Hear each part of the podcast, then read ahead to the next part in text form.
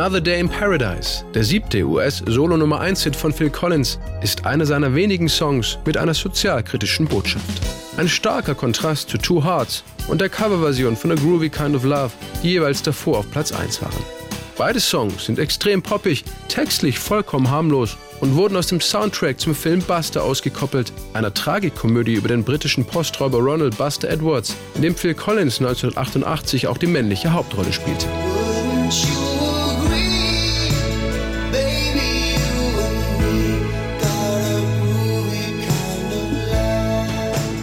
Dezember 1989 erscheint dann But Seriously, das vierte Soloalbum von Phil Collins, auf dem er sich sowohl musikalisch als auch inhaltlich wieder eigenen Themen widmete.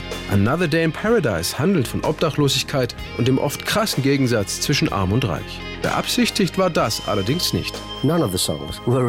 Ich hatte keinen der Songs mit einer bestimmten Intention geschrieben. Manchmal kommen dir einfach gewisse Bilder und Gedanken beim Songwriting und du beginnst dich damit zu beschäftigen.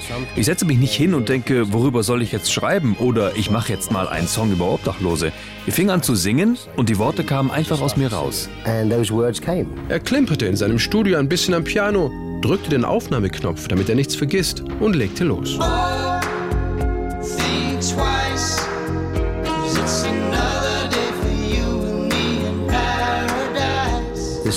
Das passierte einfach.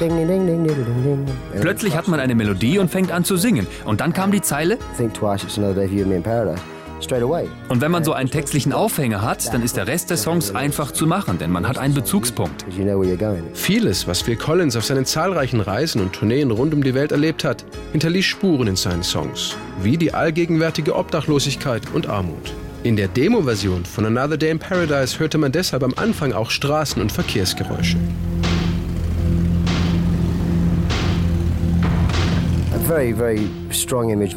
Ich hatte ein besonderes Erlebnis in Washington auf dem Weg vom Flughafen zum Hotel. Es war Winter und ich sah all diese Menschen auf den Straßen schlafen. Ich dachte zuerst, dies sei eine Art Demonstration. Das hat mich stark berührt und dann diese große exzessive Armut in ganz Südamerika. Zum Beispiel der starke Kontrast in Rio de Janeiro. Da sind einerseits die 10 Millionen Dollar teuren Luxus-Apartments mit Blick auf den Strand, der Copacabana und aufs Meer und andererseits sieht man auf den Hügeln der Stadt die großen Slumviertel, in denen es weder weder Strom noch fließendes Wasser gibt. Wie kann das widerspruchslos nebeneinander existieren? Wieso denkt keiner daran, diesen Gegensatz mit einer Art Steuer auszugleichen? Phil Collins musste für Another Day in Paradise auch viel Kritik einstecken. Es sei oberflächlich und berechnend, dass er als reicher Popstar das Thema Obdachlosigkeit in seinem Song verarbeitete. Dabei war es ihm ein persönliches Anliegen. Ich fühlte mich auch manchmal schuldig, wenn ich von einem Bettler angesprochen und um Geld gebeten wurde. Das ist einem oft peinlich, weil man nicht weiß, wie man sich verhalten soll und dann neigt man dazu, die Straße zu wechseln, bevor man an dem Obdachlosen vorbeigehen muss.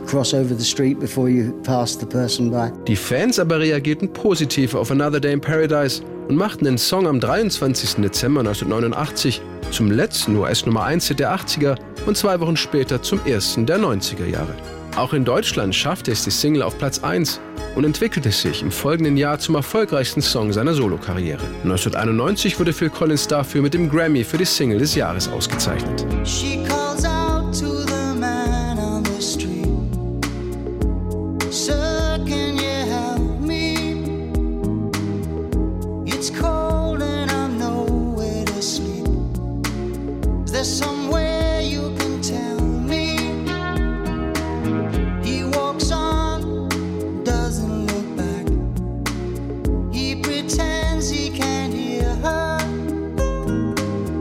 Stop